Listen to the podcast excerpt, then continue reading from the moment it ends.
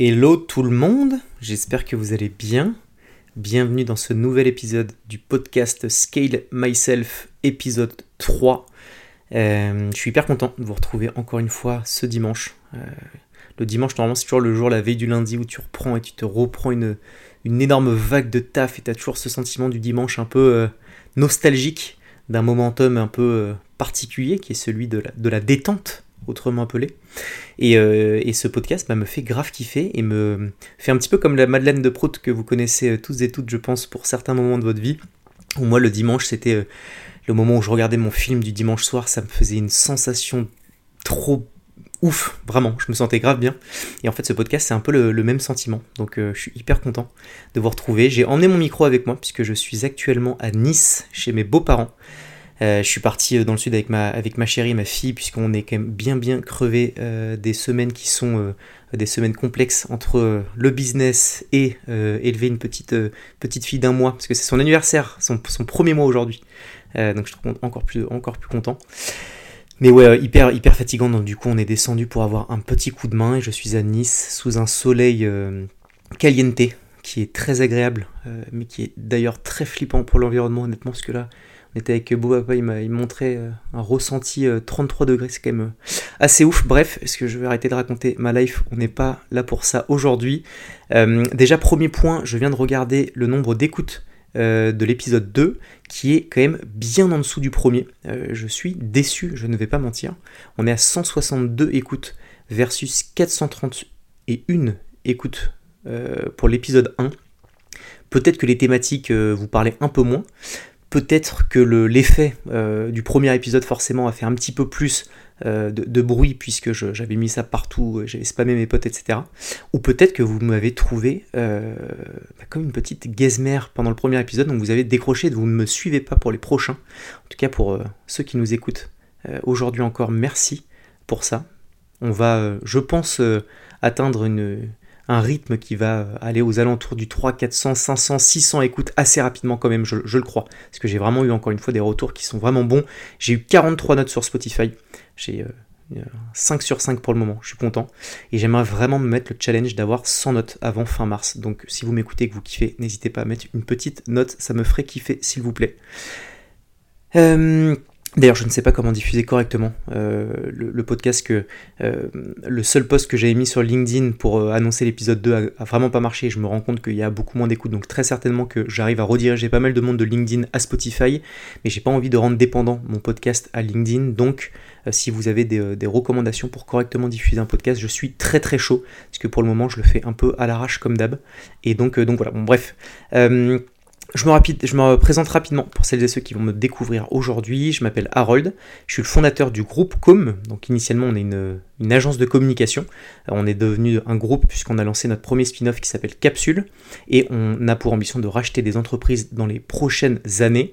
Euh, j'ai lancé donc Com il y a 4 ans avec euh, Flo, mon associé, on est 35, on fait 3,9 millions d'euros de chiffre d'affaires et depuis la création de Com, j'ai toujours documenté les coulisses de notre création, de structure, de comment ça marche, etc. Et j'ai appelé le podcast Scale Myself parce que le meilleur moyen de scaler ces entreprises, c'est de se scaler soi-même. Voilà pour euh, la petite présentation et comme d'habitude, je pars sur un petit momentum dédié à mon actu. Euh, j'essaie de prendre plutôt 5-10 euh, minutes que 10-15 minutes, mais il y a des trucs assez cool qui nous arrivent quand même euh, avec, avec Home, donc j'ai envie de vous le partager. Et puis ensuite, on ira dans le vif du sujet. Et puis c'est un épisode qui est un petit peu particulier, puisque je vais le focus sur la levée de fonds. et Dieu sait que beaucoup de personnes qui me connaissent et qui me suivent ont été étonnées par ce move puisque j'étais plutôt de la team bootstrap, c'est-à-dire ne, ne, pas lever de fonds. Et j'étais même dans cette logique un peu euh, la fameuse logique qui va à l'encontre en fait de la levée de fonds, parce que souvent quand on est euh, en bootstrap, en bootstrap on se dit euh, ceux qui lèvent des fonds c'est des merdes, etc. Et à l'inverse, ceux qui lèvent des fonds se disent oui mais les bootstrap ils ont rien compris. Et ben au final j'ai changé d'avis et c'est une bonne chose et je vais vous expliquer pourquoi est-ce qu'on a levé des fonds comment est-ce qu'on lève correctement des fonds, même si je ne suis pas du tout expert, mais je pense que euh, le but de ce podcast c'est vraiment de faire des rex, des retours d'expérience, donc ça c'est un très bon rex que je peux vous partager euh, pour ceux qui sont en phase de levée de fonds, ceux qui se demandent s'il faut le faire, ceux qui ne veulent pas le faire, etc. Bref, vous avez capté la vibe. Au niveau de l'actu, euh, j'ai trois points deux qui sont liés à Com et un qui m'est lié à moi. Je commence par ceux de Com. Hier, j'étais en train de mater la télé avec mes beaux-parents et on est tombé sur l'émission The Voice que vous connaissez. Alors moi, je suis pas un, grand grand euh, consommateur de télé. Euh, je bouffe des écrans H24. Je suis fan de YouTube, je suis fan d'internet, etc. Mais la télé en elle-même, je, je suis pas comme un ouf. Mais bon, avec les beaux-parents, faut faire plaisir. Donc on allume la télé, on tombe sur The Voice et surprise, je tombe sur l'émission qui est The Voice Comeback qui est en fait euh, l'émission digitale de The Voice, mais qui est 100% euh, sur, sur le digital, qui en gros permet aux candidats qui n'ont pas passé, qui n'ont pas réussi à être, à être, sélectionnés par un des membres du jury, bah, d'essayer de revenir dans le game grâce à cette émission. Donc ils passent des tests, etc. Et ça c'est bah, Com qui a produit, on a été la prod exé de ce, de ce programme et j'avoue que de le voir à la télé, parce qu'ils en faisaient la pub, et eh ben ça fait quelque chose parce que c'est quand même une step assez vénère euh, de réussir à bosser pour, euh, The Voice euh, est très, alors à la fois révélateur de notre nouveau positionnement d'agence, donc on n'est plus qu'une prod, on est une agence, donc on a toute une partie de réflexion, etc. Je ne vais pas vous bassiner avec ça à chaque fois. Et puis si jamais vous, avez envie d'approfondir, n'hésitez pas à aller écouter les autres épisodes où je parle un petit peu plus en détail de notre positionnement et surtout du résultat euh, de euh, bah, tout le taf que les équipes ont fourni ces derniers mois, qui ont été compliqués, intenses, euh, puissantes, forts, tout ce que vous voulez. vraiment, voilà, encore une fois, une, année dernière très très très très très particulière qui a nécessité à toutes les personnes de chez Com, dont les fondateurs, de se challenger, de savoir être hyper agile et puis, et puis, et puis bon, puisqu'on a dû se remettre en question sur plein de trucs, etc. Bref, et donc du coup, bah, ça je suis content parce que c'est c'est vraiment du travail qui paie et qui est très, ouais, qui, qui, qui, est quand même un, beau marqueur, quoi, parce qu'on va dire qu'il n'y a pas que ça qui montre le résultat de tout le taf des équipes, mais c'est quand même un vrai truc où es, euh, voilà, tu, passes à la télé sur The Voice, qui est une des émissions les plus regardées, donc, euh, donc voilà, bon, ça je suis grave, grave, grave saucé. Et en ce moment, notre gros game en plus que de structurer Capsule, qui est donc notre spin-off, le studio de création de contenu de personal branding, on est en train de, de, bien structurer la communication de com au sens large. Euh, parce qu'en fait, on a euh, trois gros leviers euh, pour faire de la communication et pour, in fine, faire du business et, générer de, l'inbound marketing. C'est par Commedia, qui est notre média qui a vraiment explosé et qui nous fait d'ailleurs un peu chier parce qu'il a tellement explosé que bah, en fait les gens ont, ce qu'on appelle une offre cannibale, les gens ont confondu le média et l'agence. Beaucoup de personnes se sont dit mais en fait comme c'est plus une agence, c'est devenu un média euh, et c'est ce qu'on appelle donc une offre cannibale. C'est en fait ça prend, c'est une offre qui prend tellement le dessus sur d'autres que bah, ça euh, cannibalise en fait les, autres les autres euh, verticales, entités, entreprises. Et donc en fait on s'est rendu compte qu'au démarrage c'était super un super levier de, sales, mais finalement qu'en fait ça cannibalisait des offres côté com, donc on est en train de retravailler la communication et le positionnement du média, on avance beaucoup et bien, euh, pour, je pense, créer un spin-off, donc une nouvelle structure juridique qui va être gérée par, euh, là on discute avec une fille, euh, qui est une fille que vous avez vue beaucoup, qui est une reine des médias, donc on va voir si on part avec elle ou pas, mais en tout cas voilà. On va bien réfléchir à la manière de communiquer sur le média, et sinon sur Com et sur Harold, en gros, on a donc envie de communiquer différemment, puisque Harold n'est pas Com et Com n'est pas Harold, même si ça va de pair en soi, et que c'est l'un euh, renforce l'autre et vice-versa. Mais on a envie vraiment de se dire euh, qu'on parte de l'objectif de la communication, qui est euh, bah, de vous apporter de, la valeur et forcément in fine avoir des gens qui sont intéressés pour bosser avec nous. Donc ça c'est la finalité des deux médias, Com et Harold. simplement il faut qu'on arrive à travers ces deux, moyens de toucher nos cibles de deux manières différentes ce serait con en fait de dupliquer exactement la même stratégie sur ces deux leviers. Donc on est en train de vachement bosser, structurer ces positionnements. Donc Com va avoir une communication qui va être bien, bien, bien euh, particulière, on va dire, par rapport à ce qu'on a pu faire dans le passé. On l'a beaucoup bossé, réfléchi et on a euh, euh, une, émission qui semble être la, bonne idée et qui rassemble un petit peu tous nos objectifs en, un, en un asset. Euh, donc on est en train d'itérer, de peaufiner, de finaliser euh, pour imaginer euh, le, mettre en place dans les prochaines grosses grosses semaines, parce que ça prend du temps. Et euh, Harold, parce qu'au final, mon profil euh, est quand même pas mal suivi, on a un peu plus sur tous les réseaux, on a un peu plus de 60 000 euh, abonnés, donc c'est quand même pas rien. Et on l'a toujours fait à l'arrache. En fait, c'est toujours moi qui l'ai fait un peu en mode bootstrap et en, en bricolant. J'ai récupéré des ressources internes quand il y a de la bande passante, quand il y a des gens qui sont dispo, et donc pas de manière la plus euh, je vais pas dire, enfin si structuré et euh, professionnel possible, euh, alors qu'en fait c'est un des leviers qui est le levier principal sur lequel on arrive à générer du business. Donc il faut qu'on le structure davantage. Donc on a décidé avec Flo et les middle managers, donc les head of, de vraiment structurer ce et donc de recruter des personnes qui vont vraiment gérer ma communication. Alors ça ne veut pas dire que ça va être une communication qui va devenir un truc euh, euh, standardisé, euh, qui, viendra plus de moi. En fait, c'est Harold, c'est moi qui ai envie de partager des valeurs, des choses avec ma vibe, avec ma sauce, avec mon authenticité. Et puis les gens qui me suivent, c'est pour ça que bah, vous kiffez, je crois. simplement juste le professionnaliser. Parce qu'au final, c'est moi qui parfois gère les projets que j'imagine lancer pour faire de la com. Et vu que je suis un mec velléitaire, j'ai vous invite à regarder l'épisode 2 si vous voulez voir, euh, comprendre ce que, ce que veut dire ce terme euh, qui m'illustre bien. Euh, bah en fait, je pars en couille et donc je fais des choses moyennes, donc ça essouffle les équipes, etc. etc. Bref, vous l'avez capté, donc en gros, l'idée, ça va être de structurer ce, moyen de communiquer et ça va permettre d'aller, je pense, beaucoup plus vite, beaucoup mieux et d'être beaucoup plus efficace et performant et de vous apporter encore plus de valeur avec des formats qui vont être plus, voilà, plus structurés, plus carrés, plus béton, plus premium, plus ce que vous voulez. et en fait, ah oui, je me suis marqué un truc. C'est que typiquement, j'avais, j'avais partagé une, un documentaire, enfin une, une belle vidéo euh, sur les coulisses de mon combat. Je l'avais fait un peu plus en mode perso parce que j'avais envie de, euh, bah, franchement, d'en faire un. Enfin, c'était un événement assez ouf. J'ai fait un, premier combat amateur alors que je fais de la boxe depuis moins d'un an et je voulais vraiment, euh, voilà, marquer ça avec une prod dingue et une prod dont je serais fier. Et c'était plus un truc perso, même si je savais bien entendu je vais pas mytho que euh, j'allais m'en servir pour pouvoir communiquer et, euh, que, ça, et ce soit, que aille dans le bon sens du bise. Mais euh, j'ai un, prospect qui est venu de, cette vidéo, un beau prospect en plus, aux alentours de 200K. Euh, donc ce qui prouve bien que euh, de, de contenus un peu variés, de contenus qui sont plus euh, perso, bah, en fait c'est aussi un super moyen de pouvoir donner l'envie à des prospects de venir bosser avec nous. Donc, donc voilà, parce que c'est vrai que parfois j'ai des personnes de l'équipe, et puis je peux le comprendre, même si je le dis, je l'explique, mais j'ai peut-être pas assez de métriques palpables pour vraiment leur donner des insights en mode ok, je capte vraiment que ce prospect vient exactement de ce type de contenu, donc en fait l'investissement du temps qu'on y met, bah, il y a un bête de retour sur investissement.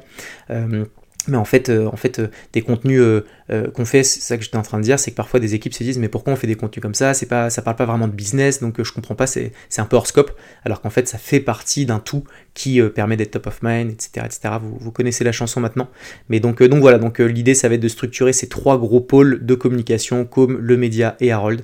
Donc, donc voilà un peu pour l'actu com, j'ai plein d'autres choses à dire, mais je dois tenir les délais, donc je m'arrête ici et je vais pouvoir il faut que je parle beaucoup plus lentement, bordel, je vais pouvoir passer euh, à l'explication déjà de euh, pourquoi euh, on a levé des fonds et vous donner 10 conseils concrets, précis sur comment bien lever des fonds. vraiment, je remets un gros, gros, gros point d'attention sur le fait que je ne suis pas du tout un expert en levée de fonds. C'est un truc qui s'est fait assez rapidement. je vais dire certainement plein de conneries euh, pour des experts en levée. Je sais juste que ce podcast, déjà, c'est mon podcast, donc je dis un peu ce que je veux quand même. Et, euh, surtout, l'idée, c'est de faire un retour d'expérience. Donc, par rapport à l'expérience de Com, donc une boîte dans le service, on a 4 ans, on est rentable, euh, on, voilà, on, a nos critères qui ont fait que on a levé d'une certaine manière et que ça a bien fonctionné pour nous, en tout cas. Il y a des choses qui ont été chiantes et moi, j'ai envie de vous partager ça pour bah, vraiment vous faire un retour d'expérience le plus concret et précis possible pour que, bah, en fait, vous puissiez vous scaler plus rapidement, mieux et que, vous alliez de l'avant encore, euh, de manière encore plus efficace que si jamais vous n'aviez pas écouté cet épisode. Donc déjà, euh, je me suis marqué qu'on pourrait dire EBITDA, donc oui, alors, premier point, je dis haut et fort, je clame parce que c'est une vraie fierté que Com est ultra rentable. Ce qui est une réalité, on fait entre 20 et 20 pour 25% des bidas, on va très certainement faire moins euh, l'année dernière, euh, en 2023, parce qu'on n'a pas encore le bilan qui devra arriver en mars, mais on a restructuré la boîte, on a seniorisé, on a fait partir des gens, donc il y a eu des RC, des ruptures conventionnelles qui ont coûté cher, donc je pense qu'on va être aux alentours de 10% des bidas, ce qui est bien moins que les 25% euh, qu'on a eu les trois premières années, mais qui est totalement stratégique et qui a été souhaité entre guillemets. c'est pas une, une déperdition d'EBITDA euh, qui est une conséquence d'une situation économique qui n'est pas bonne ou euh, du fait qu'on ait moins de demandes, c'est simplement qu'on a, eu, on a fait des choix, c'est ce qu'on appelle investir, c'est euh, parfois savoir rogner sur, sur, sur de l'argent à un moment pour pouvoir en avoir plus après, et puis de toute façon, le, driver des bidas il est important, mais tant que tu peux payer tes gars, tant que tu es rentable et que tu as de la trésor, c'est top, ce qui compte c'est un petit peu l'après, la stratégie plus long-termiste. Bref, tout ça pour vous dire que donc je clame haut et fort que je suis en bootstrap depuis toujours, qu'on est rentable et que c'est bien comme ça. Et donc j'ai beaucoup de mes potes entrepreneurs qui m'ont dit, bah, en fait, pourquoi tu lèves des fonds? Euh, Parce que euh, si tu fais de l'EBIT, bah, l'EBIT, tu peux largement la réinvestir pour tous tes enjeux, si c'est pour recruter, etc., euh, etc. Sauf qu'en fait, donc je ne vais pas vous réexpliquer, vous irez, vous irez écouter l'épisode 1 de Scale Myself où j'explique qu'on a failli revendre la boîte Com et qu'en fait on a eu un moment où on a eu un, un switch de position avec Flow, où on s'est dit en fait on ne veut pas être racheté, on veut nous avoir une position et une logique de devenir un groupe, et donc en fait être nous euh, l'acteur qui allait euh, demain incorporer de nouvelles entreprises et avoir cette logique qu'on appelle du, enfin, de, la croissance externe, c'est aller racheter des structures pour pouvoir croître plus rapidement et mieux, euh, et de manière logique parce que quand tu rachètes des entreprises qui, sont cohérentes par rapport à ton objectif un peu final, bah, en fait c'est bien parce que tu vas plus vite. Et donc, euh, donc du coup, euh, de ce switch de position et de volonté, euh, on s'est dit qu'il fallait donc racheter des entreprises. Pour racheter des, entreprises, des entreprises, il faut de l'oseille, et il faut beaucoup d'oseille. Et en fait, beaucoup d'oseille, c'est potentiellement aller chercher de la dette auprès des banques pour pouvoir avoir pas mal de financiers. Et ça, c'est une stratégie qu'on aurait pu faire, clairement, de manière isolée, puisque tu as un peu euh, je, vais prendre un exemple simple, on va dire 300 000 euros d'EBITDA. Alors, en général, tu peux aller euh, faire un peu de leverage auprès des banques pour aller chercher peut-être 1 euh, million, 1 million 5 de, de, de, dettes. Donc, ce qui fait que tu as un total, un package global d'un million 5, 1 million 8 pour pouvoir commencer à ta stratégie un peu de M&A et de croissance externe. Sauf que c'est quand même assez peu quand tu as des ambitions qui sont celles qu'on a avec Flow. Donc, du coup, ce qu'on s'est dit, c'est que on allait partir sur une levée de fonds pour avoir de l'oseille avec la levée, pour incorporer à ça notre EBITDA, donc le résultat net positif et euh, l'argent qu'on a en liquidité, et aller chercher de la dette, donc comme je vous l'ai dit, auprès des banques, mais sauf qu'avec 1 million, euh, parce que c'est le montant de la levée un petit peu moins, plus euh, notre, EBITDA, notre, notre trésor, ça nous permet d'aller chercher beaucoup plus de sous auprès des banques. Donc c'est l'une des raisons pour laquelle on a décidé de lever des fonds, et la seconde raison pour laquelle on a voulu lever des fonds, c'est qu'on a voulu s'entourer de personnes qui nous permettraient d'aller plus vite et mieux. Parce qu'en fait, euh, scaler sa boîte, c'est scaler soi-même. Scaler soi-même, c'est apprendre des gens. Et apprendre des gens, tu peux le faire en écoutant des podcasts, en, euh, regardant des vidéos, et c'est une très bonne chose. Et il y a aussi le moyen, parce que c'est un complément, de s'entourer d'associés qui permettent d'aller encore plus vite et encore mieux. Euh, donc les associés sont les BA, les business angels, qui sont les personnes qui vont investir de l'oseille dans ta boîte. donc ça, ça a été, alors je, je, vous le dis rapidement, ça a été quand même une longue réflexion avec Flo qu'on a eu, vraiment, très longue même, euh, mais qui a finalement été la stratégie qu'on a choisie. Euh, je me suis remarqué donc de bien vous dire que là on est vraiment sur un focus, sur un modèle d'agence. Euh, je suis pas du tout une boîte SaaS qui nécessite d'avoir des investissements de port en RD, qui nécessite d'avoir des investissements pour pouvoir recruter des techs et des devs qui sont euh, qui, euh, justifierait encore plus une levée de fonds. Là, nous, vraiment, c'est par rapport à notre, modèle. Euh, donc, voilà, et puis en plus, ça franchement vous fera économiser de, l'oseille parce que ça, coûte très cher de se faire bien entourer pour pouvoir lever des sous. Donc n'hésitez pas, petit compte PayPal, à me balancer de l'oseille. Je plaisante bien entendu, petite blague de Daron de 31 ans. Voilà un peu, je crois, le, pourquoi du comment déjà on a levé des fonds. Donc je précise qu'on a levé des fonds auprès de Business Angel. Euh, et d'ailleurs, ça me permet de pouvoir, en fait, je, vais, directement attaquer les 10 conseils, ça va être, ça va être mieux. Donc, les, les 10 conseils, euh, quand vous levez des fonds dans un modèle de service, je vais commencer par le premier, c'est déjà de se poser les bonnes questions.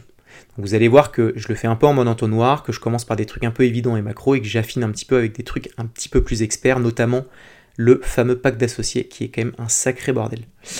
Sur le premier, point, le premier point, donc se poser les bonnes questions, Déjà, ce que je vous disais, c'est qu'il faut euh, lever de l'argent pour un vrai but. C'est-à-dire qu'il euh, y a trop de gens qui se disent euh, Ouais, j'ai une idée, go, je vais lever des fonds. En fait, lever des fonds, c'est pas juste une évidence. Lever des fonds, c'est pas pour toutes les startups. lever des fonds, c'est pas juste pour faire un bête de post LinkedIn en disant j'ai levé des fonds. Lever des fonds, c'est vraiment un levier pour avoir de l'argent pour atteindre un objectif. C'est vraiment ça qu'il faut avoir en tête. donc, avant même de penser à lever des fonds, il faut, savoir pourquoi est-ce qu'on va le faire. Euh, alors pourquoi vous allez le faire? C'est vous qui avez la réponse à cette question.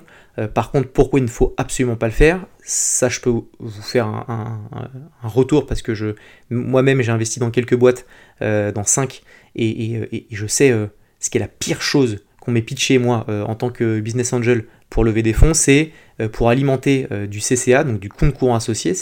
En gros, c'est la trésor que tu as, c'est l'oseille que tu as sur ton compte, euh, parce que tu commences à être un peu à sec. Moi, j'ai des gens qui sont venus me voir après un an, qui me disent voilà, le modèle est lourd, ça marche bien, bon là, on a tapé un peu toute notre trésor, mais là, en remettant de l'argent, on va pouvoir partir de plus belle. En fait, c'est super stressant pour un BA de se dire que tout l'oseille est cramé et qu'en fait tu remets de l'argent pour pouvoir repayer les charges fixes un peu actuelles, donc les salaires, les trucs, les machins, et qu'en fait ça ne permet pas du tout de pouvoir se développer euh, davantage. Parce qu'en fait, le but d'une levée de fonds, c'est de se dire que tu as un système qui marche à une échelle 1 euh, et tout marche et euh, si tu continues pendant deux ans ça fonctionnera et simplement qu'en mettant plus d'oseille tu vas pouvoir aller chercher la barre des 10 plutôt que la barre des 2, des 3 année après année. Vous, voyez le, délire. Donc ça, lever des fonds pour couvrir un manque de trésorerie ou alimenter ton CCA, c'est vraiment ce qu'il faut pas faire. Et puis, si c'est le cas, le dites surtout pas parce que c'est pas c'est pas du tout rassurant pour un business angel. Et de toute façon, le faites pas du tout parce que euh, vous verrez qu'il y, y, a plein plein plein d'éléments qui font que vous pouvez pas mytho, donc euh, ne mythonnez pas pour faire très simple, parce qu'en plus vous cramez auprès de tout le monde si vous commencez à raconter des histoires qui sont des histoires que vous ne racontez que sur LinkedIn. Donc, euh, donc voilà, donc première question déjà, savoir pourquoi est-ce qu'on va réellement lever ou pas, se créer une vraie roadmap aussi pour pouvoir un peu rythmer votre, levée de fonds. Euh, parce que si vous dites juste avec votre associé ou tout seul, euh, allez, go lever des fonds, et puis tu te mets aucun palier ou momentum ou euh, timing, tu peux faire des levées de fonds qui durent 12, 18, 24 mois. Et quand tu sais à quel point une levée de fonds peut te défocus de ton biz, tu as tout intérêt à ce que tu sois bien, bien vigilant et attentif à ce que ce soit le plus court et efficace possible. Donc déterminer bien une roadmap pour pouvoir correctement rythmer votre levée de fonds. Euh, toujours dans ce premier point de se poser les bonnes questions, c'est intégrer bien le fait que vous allez être dilué. Parce que euh, au tout début, on se dit toujours oui, mais je vais avoir plein d'argent, donc peu importe si je me dilue. Euh, il faut quand même pas oublier que le but d'un entrepreneur, c'est d'avoir a priori le plus de parts possible, puisque, bon, un, vous avez le, plein pouvoir dans votre structure, même si c'est beaucoup régi un pacte d'associés, dont je parlerai après. Euh, mais c'est aussi quand même le but à un moment de faire de l'oseille si vous revendez, et plus t'as de parts, plus t'as d'oseille. Moi, il y a trop de fondateurs que j'ai entendus et que je connais, et quand je vous dis des entrepreneurs, mais, mais 8.0, où on parle de vraiment de dizaines, même voire de centaines de millions d'euros de chiffre d'affaires, qui n'ont presque rien touché, parce qu'ils ont été dépendants de levée de fonds, qui font que levée de fonds après levée de fonds, ils se retrouvent avec Walou, et en plus avec des conditions de sortie qui sont schlag parce que encore une fois un pack d'associés qui est qui est pas qui est pas qui est pas ouf. Donc attention à ça, soyez bien conscient que la dilution vous, allez l'avoir à votre première levée et que quand en règle générale on a vu une fois des fonds, il, se peut que vous le leviez encore demain et donc ça faut le prévoir dans votre roadmap parce que rapidement vous pouvez vous faire diluer comme des porcs. Donc voilà, euh, faites-le bien et donc ça c'est en adéquation aussi avec le calibrage du montant que vous levez. Euh, donc c'est toujours en lien avec le fait de se poser les bonnes questions. C'est euh, pourquoi je lève des fonds? Euh, si c'est pour recruter des équipes et investir en com, je vous dis n'importe quoi et que vous, tout ça, ça détermine 300 000, bah, c'est ce montant qui va faire que vous allez vous dire que vous levez 300 000 et que vous allez diluer, de temps. je trouve que c'est plus dans cette logique qu'il faut lever des fonds plutôt que de se dire je vais me diluer qu'à 5% et on verra l'oseille que ça fait. Parce qu'en fait, l'oseille n'est plus cohérent par rapport à un problème plus que par rapport juste à la volonté de plus ou moins diluer. Donc voilà pour ce, premier, ce premier point, posez-vous bien les bonnes questions avant de vous lancer. Le deuxième point et deuxième conseil, c'est de faire un deck qui est beau et sharp. Euh, donc un deck, c'est un document sur lequel vous allez euh, expliquer votre activité, le business model de votre boîte, euh, la rentabilité de votre structure, pourquoi est-ce que vous levez des fonds, enfin vous apportez un petit peu de matière sur le, pourquoi du comment d'une levée pour pouvoir avoir des billes pour les business angels pour qu'ils puissent prendre des décisions. Alors ne pensez pas que c'est qu'un deck, il va falloir pitcher, expliquer, raconter des histoires, mais c'est important d'avoir un deck pour pouvoir avoir quelque chose sur lequel vous pouvez vous reposer, sur lesquels les BA peuvent euh, après euh, que vous l'ayez pitché, se reposer, rechercher de la matière et de l'info, et surtout vous, ça vous permet de pouvoir aller plus vite, parce que si à chaque fois vous devez tout expliquer de A à Z, ben, en fait euh, vous, passez un temps fou. Donc le deck, ne faites pas un truc à l'arrache, parce que comme tout, la présentation du deck, ça a énormément d'importance. Pareil, de retour d'expérience, j'ai plein de potes qui m'ont dit non mais on s'en fout, les BA, on n'a rien à foutre que ce soit beau, ce qu'ils veulent c'est juste avoir de l'info de fond. Et j'étais intimement persuadé que c'était ça, mais je suis maintenant post-levé, persuadé aussi de tout l'inverse maintenant, c'est qu'en fait, un deck, faut qu'il soit beau. En fait, c'est exactement comme quand vous lancez, enfin quelqu'un lance un produit ou un service, on pourrait se dire, euh, non mais mon produit il est incroyable, il répond vraiment à un besoin, donc rien à foutre de la com. Euh, parce qu'en fait, c'est que euh, un truc qui va un peu à côté et embellir un peu le bordel. Euh, alors qu'en fait, euh, des produits qui sont exceptionnels mais qui, ne sont pas bien euh, marketés, qui n'ont pas, pas une belle communication, ou en tout cas une communication performante, c'est des produits qui ne se vendent pas. Et là, c'est exactement la même chose pour un deck. Donc ne négligez pas le fait d'avoir un deck qui soit beau, vraiment. et n'hésitez pas, dans le même sens, à faire un deck qui soit sharp qui soit court, qui soit efficace, parce que euh, DBA, c'est en règle générale des gens qui ont un peu d'argent, c'est des gens qui ont euh, peu de temps euh, à louer, et donc si vous commencez à leur sortir des decks de 72 pages, c'est imbuvable, c'est indigeste, et donc vous allez forcément vous fermer des portes à des DBA intéressés potentiellement par votre, par votre projet. Donc ça c'est hyper important de travailler l'esthétique, d'être hyper sharp, exactement comme quand euh, vous faites un CV, vous n'allez pas marquer euh, votre stage de fin de, votre stage de 3ème B euh, qui a duré 4 jours, vous allez filtrer les infos essentielles et clés pour être uniquement sur du pertinent, avoir un CV qui soit digeste à la lecture, et une fois que votre recruteur, qui est en fait votre BA, se dit bon bah ça a de la gueule, je suis chaud pour avoir un peu plus d'infos et je vais prendre ce candidat en entretien, bah en fait vous le parallèle c'est exactement pareil, c'est un BA qui se dit ok ça a de la gueule, je vais le prendre en échange pour qu'il puisse me pitcher le bordel. Et là, vous raconterez vos stages de 3 euh, et vous rentrez un peu plus en détail sur, sur ce, qui est, ce qui a du sens pour vous et de la valeur pour, pour pouvoir euh, bah, séduire un nouveau, nouveau business angel. Sur le même logique, la même logique d'être hyper sharp, euh, on y reviendra dans un autre point, mais centralisez bien les infos. C'est-à-dire que systématiquement, les, les, business angels ont besoin d'avoir de l'info sur euh, bah, votre service, votre produit, euh, votre marketing, si euh, la DA est belle, etc. C'est très bien, mais à un moment, on va parler, on va pas trop parler chinois, on va vouloir parler pragmatique et concret, on va vouloir parler chiffres. Donc, il faut que vous prévoyez de créer une data room. Une data room, je vous invite à écouter l'épisode 1 euh, parce que j'explique un petit peu ce que c'est, mais c'est en gros une plateforme, donc euh, c'est un Google Drive, hein, sur lequel vous mettez toutes les informations financières. Donc c'est les, liasses fiscales, les bilans, euh, des bulletins de paie typiques pour être sûr que vous n'avez pas fait de dinguerie. C'est en fait toutes les matières, tous les contenus un peu tangibles et financiers euh, qui permet de, euh, au-delà des belles paroles, avoir vraiment du tangible et du concret sur lequel on peut se reposer. Et pareil, plutôt que de ne rien mettre et qu'on vous les demande, qu'on vous, que vous les renvoyez, faites un accès sur lequel tout le monde a le même niveau d'information et c'est un gros travail que vous faites mais que vous n'aurez plus à faire à chaque fois. Donc ça c'est hyper, hyper important. Alors c'est pas non plus euh, comme une due deal, donc une, due deal c'est quand on revend une boîte on fait une due diligence, donc les gens regardent en détail votre structure. c'est pas autant, aussi pointilleux, on va dire, mais il faut quand même que vous ayez un niveau d'information financier qui soit, euh, qui soit quand même assez, assez costaud. Euh, quand vous voyez l'émission Qui veut être mon associé, euh, les mecs ils pitchent pendant 10 minutes et les mecs disent oui je veux investir ou pas, mais je, connais beaucoup de personnes qui ont passé l'épisode. après que Anthony Bourbon ou Eric Clerchevêque te disent ok c'est bon j'investis, c'est la première partie du boulot, parce qu'après il y a de la due deal, etc. qui n'est pas filmé, mais tu t'assures que ce que les gens racontent, en fait ce soit bien réel dans les, dans les chiffres. Quoi. Donc voilà, donc point 2, faire un deck qui est beau, qui est sharp et qui centralise l'intégralité des informations financières. Le troisième conseil, je n'ai pas ma bouteille d'eau à côté de moi, j'ai trop le seum, elle est face à moi mais je suis allongé comme un énorme gros lard. Euh, ah oui, putain, je vous avais pas dit dans mon, actu, dans mon actu perso, je me suis marqué en gros gras, je me sens comme une merde en ce moment. Pourquoi? Parce que je m'étais mis un challenge 30 days euh, qui est euh, qui est en gros euh, une phase durant laquelle pendant 30 jours je m'impose de faire certaines choses, donc typiquement manger un certain nombre de calories, euh, aller au sport euh, tant de fois par jour, lire tant de minutes par jour, etc. Je l'avais fait au mois de décembre, ça avait cartonné, je l'ai pas fait au mois de janvier parce que je suis devenu daron et que c'était très dur, et là, au mois de février, j'avais commencé à le faire, j'en parlais dans l'épisode précédent, mais je n'ai pas tenu parce que je suis absolument épuisé de ma petite fille parce que c'est très très dur. je sais qu'il y a aucune raison normalement qui fasse que normalement tu te défocuses. Donc j'ai mangé comme un porc, j'ai pas lu, je me suis pas étiré. Et ça c'est aussi la réalité derrière ce qu'on annonce sur les réseaux. C'est qu'en fait il y a des moments aussi de fragilité, de faiblesse. Et franchement j'avais envie de me mettre des patates dans le cerveau euh, parce que je hais mm, déroger à la règle. Donc je ne vais pas réattendre euh, début mars pour me dire allez. Je me lance le 1er mars, let's go. Je me suis promis que quand j'allais chez euh, mes parents, parce que je reste ici jusqu'à mercredi, mercredi prochain je vais chez mes darons, euh, je vais pouvoir avoir beaucoup plus de flexibilité sur ce que je veux manger, etc. Donc je vais refaire bien gaffe. Donc je me suis remis ce cap pour pouvoir refaire attention et repartir sur ce 30 Days Challenge que je ne dérogerai pas cette fois. parenthèse refermée, désolé, c'est totalement décousu. Je reviens sur les 10 conseils pour bien lever des fonds et je suis au point 3. Et le point 3, j'ai marqué mettez des high tickets, donc des tickets, des montants minimum à investir pour vos BA qui sont relativement élevés.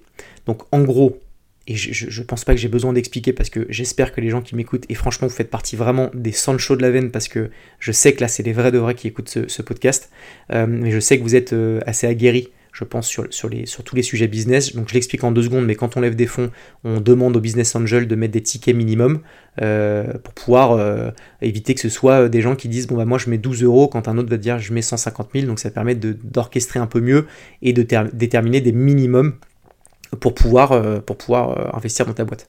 Et en gros, pourquoi est-ce que j'ai dit mettez des high tickets? C'est parce que euh, le premier point qui est un peu évident, c'est que ça vous évite d'avoir 100 000 BA. BA, donc c'est Business Angel. Parce que si vous avez 100 000 BA, c'est 100 000 personnes qui potentiellement peuvent vous envoyer un message pour dire alors frérot, ça en est où? Quand est-ce que je suis millionnaire? Et donc ça, c'est très chiant. Donc le fait de, faire des, de mettre des tickets qui sont relativement élevés, ça réduit le nombre de BA que vous aurez. Euh, ça va aussi filtrer les BA relous des bons BA.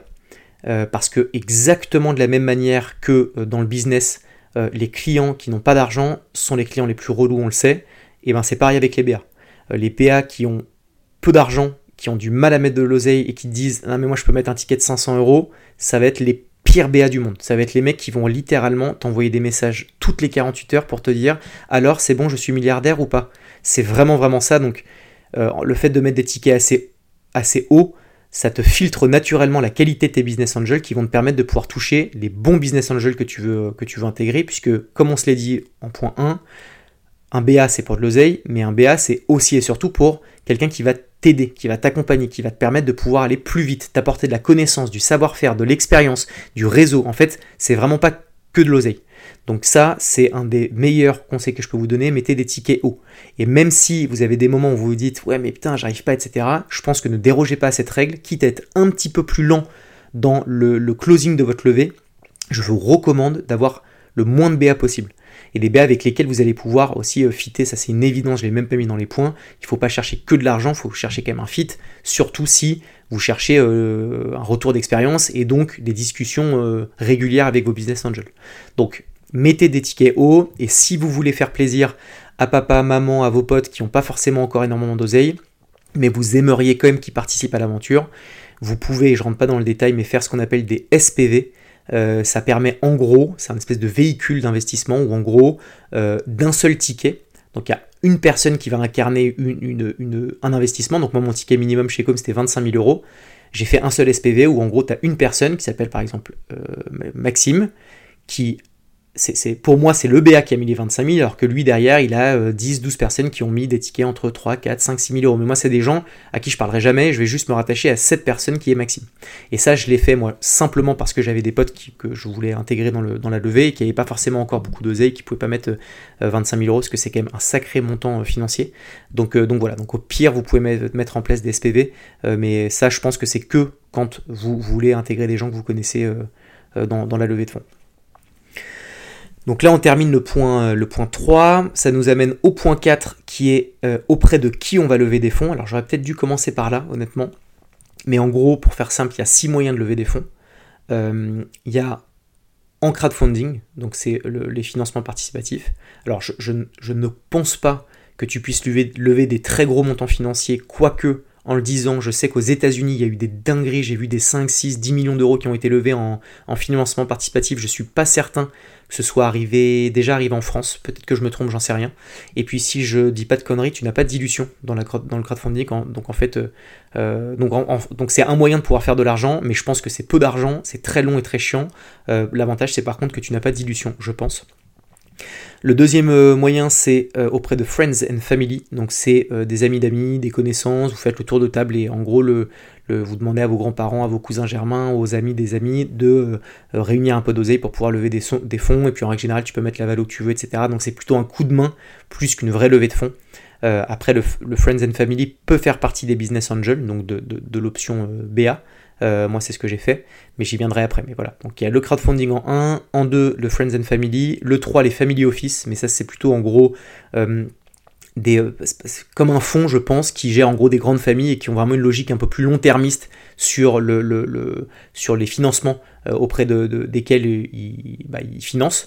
donc c'est très peu souvent pour des boîtes tech SaaS avec un modèle vraiment pro startup plus que euh, des boîtes comme Leclerc ou autre où tu vas vraiment imaginer euh, euh, un investissement un peu plus long-termiste, structuré avec lequel tu as des relations, etc.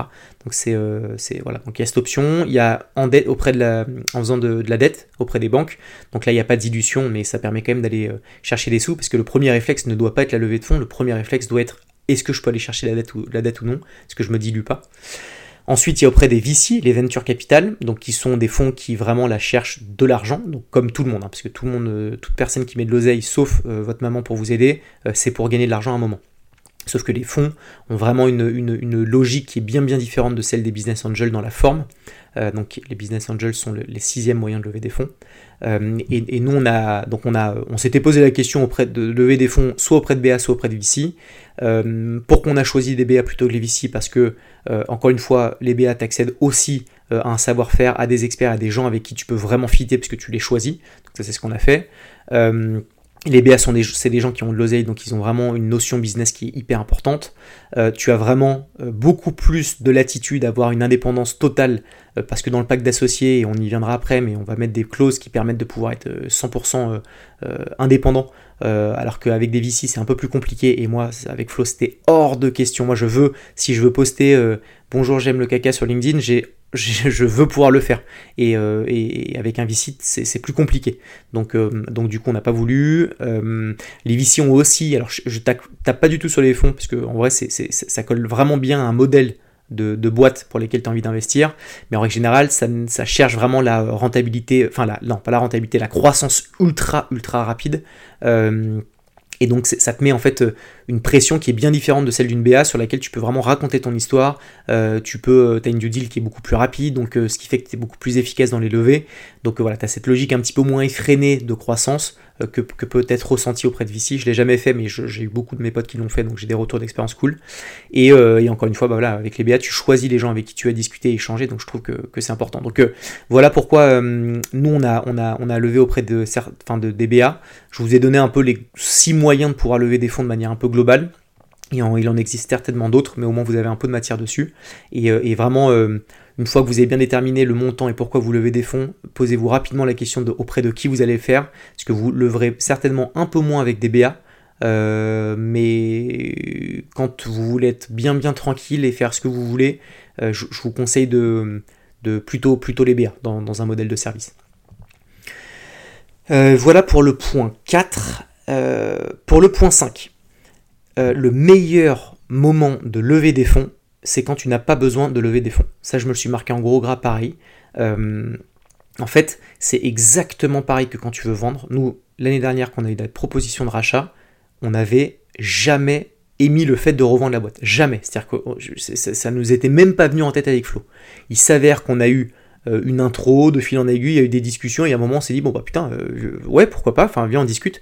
Et en fait d'être dans ce, dans ce moment où tu te dis que tu n'as pas besoin de, vendre, enfin là je reviens sur l'exemple plutôt de levée de fonds, mais quand tu dis j'ai pas besoin vraiment de lever de fonds parce qu'en fait je suis rentable, euh, tout fonctionne au mieux, et en vrai je peux avancer sans lever de fonds, bah, ça te met dans une situation qui est bien plus confortable auprès des business angels que quand tu leur dis ah il faut absolument que je lève des fonds parce que sinon je vais mourir demain. et en fait ça, euh, ça te met euh, dans, une bonne position pour pouvoir négocier la valorisation de ta structure. Parce que si tu es dépendant d'une levée et que tu arrives et que tu dis bah, ma valo c'est 1, euh, et qu'en fait le, business angel ressent bien la nécessité d'oseille, bah, il y aura beaucoup plus de facilité pour lui à te dire non, non, mon bref, c'est pas 1, c'est 0,5 la valo, c'est comme ça ou rien, sinon je te mets pas d'oseille. Et vu que toi, bah, tu es dépendant et que tu as besoin de cet argent, bah, tu auras tendance à lâcher et à avoir une valorisation qui est pas ouf. Donc, n'attendez pas, mais attendez, enfin, soyez dans la meilleure des situations pour vous dire, ok, tout est royal, est-ce que cette nécessité de lever des fonds a du sens ou pas? Donc là, j'en reviens au point d'avant. Et si euh, ça a du sens par rapport à votre BP, attendez bien le moment où vous êtes bien carré, où vos structures sont bons, les process sont, rodés, où vous êtes rentable et vous crachez de l'oseille, où vous avez de la trésor. Euh, vraiment, attendez ce moment pour pouvoir lever des fonds, que vous leverez dans des, dans des bien meilleures conditions que si vous êtes dépendant de cette levée. Oh, c'est Narold. Point 6. on change deux salles, deux ambiances dans la vibe du podcast.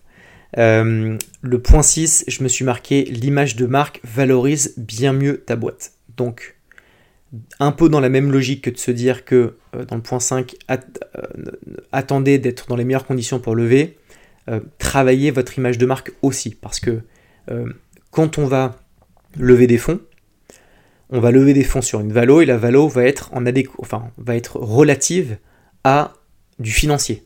C'est-à-dire qu'on va te dire, tu fais tant d'EBITDA, tu as tant de business dans, ton, dans, le pipe, on fait un multiple de tout ça et ça fait une valorisation approximative de ta, de, ta boîte.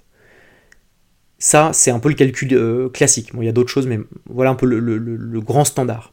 Si à ça tu dis, attention, j'ai en plus une image de marque de fils euh, je génère du business sans même avoir de commerciaux parce que j'ai une image de marque puissante, ce qui veut dire que demain, quand je vais intégrer une nouvelle boîte, je vais pouvoir les faire croquer sur ça et donc les faire euh, grossir encore plus rapidement. Ça, ça a une valeur qui est extrêmement intéressante et importante pour les, pour BA et donc pour la, la valorisation de ta structure. Donc, si vous voulez lever des fonds, vous êtes dans les meilleures conditions, donc vous n'êtes pas dans un rush de ouf travailler votre image de marque sur LinkedIn, sur les autres réseaux, en tant que euh, personne, et pour ça vous passez bien entendu par euh, Capsule, notre euh, spin-off de personal branding, on vous crée un max de contenu, et blague à part, la com de votre boîte, c'est hyper important.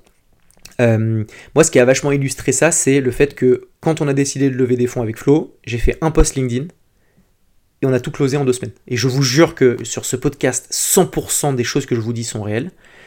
En deux semaines, j'ai reçu euh, donc j'ai fait le poste, j'ai reçu peut-être 150 demandes d'investissement. on a filtré, il y a plein de gens que je connaissais, etc. On avait identifié et validé.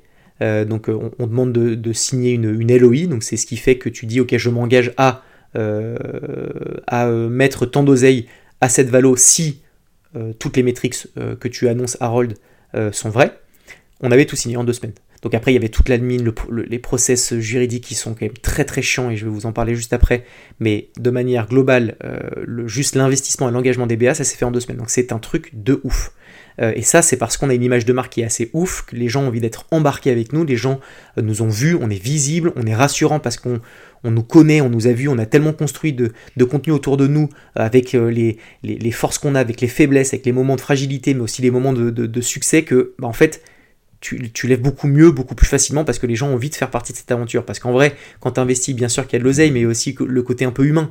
Euh, tu as envie de participer à une aventure, tu es aussi associé, donc c'est quand même un vrai truc. Tu peux te dire que tu es associé à une boîte et pour ça, tu as aussi un peu d'ego et d'envie, forcément.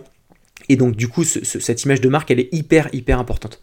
Euh, et ça permet de séduire bien plus facilement des BA, ou en tout cas d'avoir plus de demandes euh, de, gens qui sont intéressés euh, et ensuite, vous avez le luxe de pouvoir choisir plutôt que de se dire bah, je suis invisible aux yeux du monde et donc je vais devoir faire du, euh, euh, du, du, du, call call, demander des recos, aller contacter des gens sur LinkedIn en disant salut, regarde mon deck comme il est beau, est-ce que t'es chaud? Même si ton deck est exceptionnel, même si tu craches de l'oseille de fou, c'est quand même beaucoup plus long et beaucoup plus fastidieux de faire ce travail plutôt que de faire venir les gens à toi, un peu dans la même logique commerciale que de se dire que l'inbound marketing est le meilleur moyen de faire du business parce que quelqu'un qui t'a déjà vu et qui te contacte et qui dit ah putain je suis intéressé par tes services, t'as 100 000 fois plus de chances de le closer que si toi tu prends ton téléphone et que tu dis bonjour, vous me connaissez pas, mais je vais essayer de vous vendre ce que je, ce que je propose. Donc franchement, euh, ne négligez pas l'image de marque de manière globale parce que ça vous aidera pour plein de choses euh, et aussi pour votre euh, levée de fonds. On arrive dans les, dans les points un petit peu plus. Oh non, je suis un mytho. Il y en a deux. Il reste quatre points. Il y en a deux qui sont un peu plus techniques, dont celui-ci, mais enfin technique. En vrai, on s'entend. Mais, mais, mais voilà. Bon, bref. Le, le point 7, c'est de faire attention à la valo. Parce que quand on lève des fonds, on détermine une valorisation de sa structure. Et en vrai, le premier réflexe qu'on a, c'est de se dire putain, je vais mettre une valo de ouf. Je vais dire c'est 1 milliard d'euros. Et en vrai, ce réflexe, il est euh, très dangereux. Et je vais vous expliquer pourquoi. Nous, on a même revu notre valo à la baisse, pour vous dire. Euh, donc nous, on avait annoncé la valorisation de Com à 11 millions post-monnaie. Euh, et on est revenu sur nos positions. Et on a annoncé une valo à 9 millions post-monnaie. Donc on a quand même enlevé 2 millions d'euros sur la valo, ce qui n'est quand même pas rien. Donc là, oui, la valeur actuelle de Com, c'est 9 millions. Donc ce qui est quand même, cool. D'ailleurs, si vous faites vos calculs, vous pouvez savoir approximativement combien crash débit, euh, etc. Euh, donc pourquoi ne pas mettre une valeur trop haute Je vais essayer d'être assez synthétique et clair. En gros, quand on donc on se remet dans le contexte, on lève des fonds auprès de BA. C'est des BA que vous avez choisis parce que bon relationnel, bon fit et que vous allez avoir des retours d'expérience. Donc c'est des gens avec qui vous allez créer des relations c'est aussi un microcosme, parce que l'écosystème entrepreneurial et même de BA, c'est des gens qui se connaissent. Donc attention à ce que vous faites, parce que de réussir à euh, lever des fonds sur une énorme valo, mais en fait faire que de la merde, bah, tu peux te cramer aux yeux de beaucoup, beaucoup, beaucoup de monde. Donc le but de mettre, d'émettre une valo, c'est qu'en fait, quand tu mets une valo par exemple à 1, c'est que l'investisseur, le BA va mettre de l'argent à une valo 1 et que quand demain tu vas revendre ta boîte à une valo 3, il va faire, on va faire un multiple de 3. Donc là, ton BA aura gagné 2, puisqu'il aura fait donc x3 mais moins son investissement, donc ça fera 2. Donc ça, c'est quand même le but du jeu d'un BA. Donc si vous mettez une valo qui est beaucoup trop haute et qui n'est pas en fait la réalité de votre business, mais vous avez quand même réussi ce super pari à mettre une valo très haute, bah quand vous allez revendre votre boîte, vous inquiétez pas que la due deal, on va regarder au millimètre chacun de chacune de vos informations financières et donc on va redéterminer une valorisation. Et si la valeur initiale était beaucoup trop haute et que la proposition de rachat est en fait plus basse, parce que c'est ce qui peut arriver, hein, tu peux dire parfois bah, j'ai levé à une valeur 20 millions d'euros, mais en fait j'ai une, proposition de rachat à 10 millions. Bah, c'est génial pour vous parce que vous allez toucher de l'oseille, mais par contre, euh, vos, vos, BA, bah, ils vont euh, dans le meilleur des cas, récupérer leur oseille si vous avez mis une certaine clause dont je vais parler dans le point 10, ou alors même perdre de l'argent, alors que vous avez quand même revendu votre boîte 10 millions. Donc attention à avoir euh, une valo qui permette à, vos BA et à vous de pouvoir faire un multiple à un moment. Parce que, encore une fois, sinon, vous allez rapidement créer une mauvaise relation avec vos business angels. Donc ça, c'est vraiment très très très important de ne pas survaloriser votre entreprise. Il y a aussi le deuxième point qui est donc, ouais, il y en a plein, mais je vais, garder, je vais garder les deux plus simples. Donc c'est ça, et la deuxième, c'est que si tu veux relever des fonds, donc pour nous, pour, pour le coup, on ne veut pas relever de fonds, mais euh, quand tu veux relever des fonds, bah, en fait, si tu as une valeur qui est très haute, bah, le moment où tu vas relever, ça va être beaucoup plus compliqué de relever encore plus haut euh, parce qu'en fait tu auras eu déjà un montant qui est, beaucoup trop haut en fait. Et donc ce qui fait que tu vas là vraiment réellement freiner d'autres BA parce que tu peux berner des BA une fois mais pas deux fois. Donc ce qui fait que ce sera plus dur pour toi de lever des fonds une seconde fois. Et donc potentiellement bah euh, euh, ne, ça, t'arriveras pas à lever des fonds et donc atteindre les objectifs que tu t'es fixé. Donc je resterai quand même sur le premier la première raison qui est euh, lever des fonds, c'est très bien, mais vous, avez des relations avec des gens avec qui maintenant euh, vous devez euh, des comptes entre guillemets, puisque je mets bien des entre guillemets parce que tout est régi par rapport au pacte d'associés. Il y a une espèce d'engagement moral avec vos BA qui est ok, bon, on s'est serré dans la main, t'as mis de l'oseille, je suis aussi là pour créer de la valeur et t'apporter du, financier à un moment. Donc, donc voilà, faites bien bien attention à ça, parce, que, parce que lors d'une revente, le delta sera compliqué à justifier si vous avez survalorisé votre, votre, votre valeur. Euh, le point 8, les amis, c'est euh, warning sur le défocus et bien expliqué en interne. Alors oui, euh, lever des fonds, pour nous, pour le coup, ça a été assez rapide, mais je sais que pour d'autres, c'est beaucoup plus long. J'ai un de mes meilleurs potes qui a levé des fonds, qui a mis un an pour lever des fonds, qui m'a dit j'ai pitché 20 fois par semaine à des gens, ce qui fait qu'en fait, je n'avais plus de temps à allouer à mon opérationnel. Donc ce qui est très dangereux parce que tu te défocuses, donc potentiellement euh, si ta boîte est encore très dépendante de toi, bah, potentiellement tu apportes moins de valeur. Euh, donc tu as moins de financiers, je, l'ajoute très simple, mais donc euh, bah, potentiellement tu soit ralentis la croissance de ta boîte, soit quasiment peut même mettre, la, même, mettre en danger ta structure. Donc bien attention au défocus, d'où l'intérêt de se rythmer sa levée. Et je pense d'avoir aussi les couilles de se dire que si on s'est dit que ça mettait deux mois et qu'on est à trois mois et qu'on est qu'à 50% de l'objectif, de savoir rétro-pédaler, se dire ok j'y vais pas, je stoppe et où j'arrête à 50%. Mais bon, ça c'est... Ouais. Bref, donc vous voyez ce que je veux dire, mais attention au défocus parce que ça peut vite, vite, vite prendre beaucoup de temps. Et je l'ai mis dans le même point, expliquez-le bien en interne. Je ne l'ai pas suffisamment fait, euh, pour être très honnête. Euh, là, on l'a beaucoup mieux fait. Mais donc, en fait, il y a beaucoup de personnes qui ne comprennent pas trop le, business au sens large. Moi, je suis dans une industrie qui est très créative de base. Même si on s'est repositionné et que de plus en plus on recrute des gens qui sont très éduqués, enfin très éduqués au, marché, euh, à, mon environnement qui est celui un peu euh, de l'entrepreneuriat, euh, bah, les premières personnes que j'ai recrutées, c'est des gens qui sont plutôt dans l'industrie euh, créative, donc euh, qui en ont rien à carrer des fonds, des levées de fonds, des VC, des trucs, des machins. Et je les comprends et je les adore pour ça, et, ils sont incroyables dans ce qu'ils font par rapport à la créa. Mais ce qui fait que quand tu leur dis bah, je vais lever des fonds, euh, que eux, ils sont pas forcément augmentés parce que c'est pas du tout ça l'enjeu d'une levée de fonds, ils se disent ah mais attends mais what the fuck cet argent en fait il est juste tombé dans les poches d'Harold Desflots. ça pourrait être le cas, fine, et de toute façon c'est voilà, on est quand même les fondeurs donc on voit ce qu'on fait, mais en vrai de vrai, c'est juste pour vous dire qu'il faut bien éduquer les gens parce qu'en fait, euh, on peut vite se faire une mauvaise idée de pourquoi vous allez lever des fonds. Alors je vous dis pas que tout le monde va se dire ah c'est pour enrichir les fondateurs. Euh, mais c'est simplement pour dire attention, en fait pourquoi est-ce qu'on le fait?